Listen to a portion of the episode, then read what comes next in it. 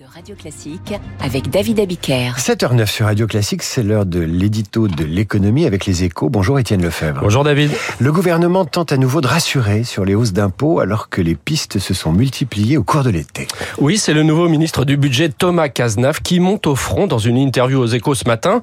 Les impôts ne vont pas augmenter, ils vont même continuer de baisser, martèle-t-il, mettant en avant la réduction certes étalée des impôts de production. Il fixe surtout une règle, pas de hausse fiscale hormis sur l'écologie, pas de taxes sur l'alcool donc, rien de neuf non plus a priori sur le tabac, même si des discussions se poursuivent, pas de coup de rabot enfin sur les allègements de charges des entreprises, des travaux avaient bien été engagés, mais c'est le jeu normal de l'été, quand Bercy traque les économies, là c'est la rentrée et l'Elysée a tranché, on ne change pas une politique de l'offre qui marche et qui crée des emplois. Les hausses de taxes présentées comme favorables à l'écologie sont quand même assez nombreuses. Oui, c'est tout le problème car ça brouille le message politique. Sur le haut de la pile, il y a les avantages fiscaux sur le gazole qui devraient être supprimés d'ici à 2030 dans le BTP, l'agriculture et le transport routier.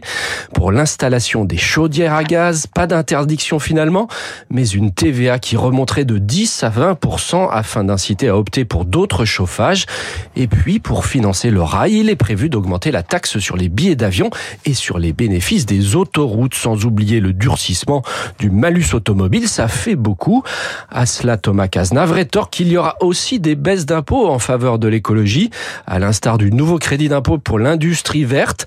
Un relèvement du bonus pour l'achat de voitures électriques est aussi sur la table. Le juge de paix, David, ce sera le solde entre les hausses et les baisses d'impôts et comptez sur nous pour faire les additions lors de la présentation du budget fin septembre. On compte sur vous, Étienne Lefebvre. L'édito de l'économie, c'est tous les jours vers 7h10 avec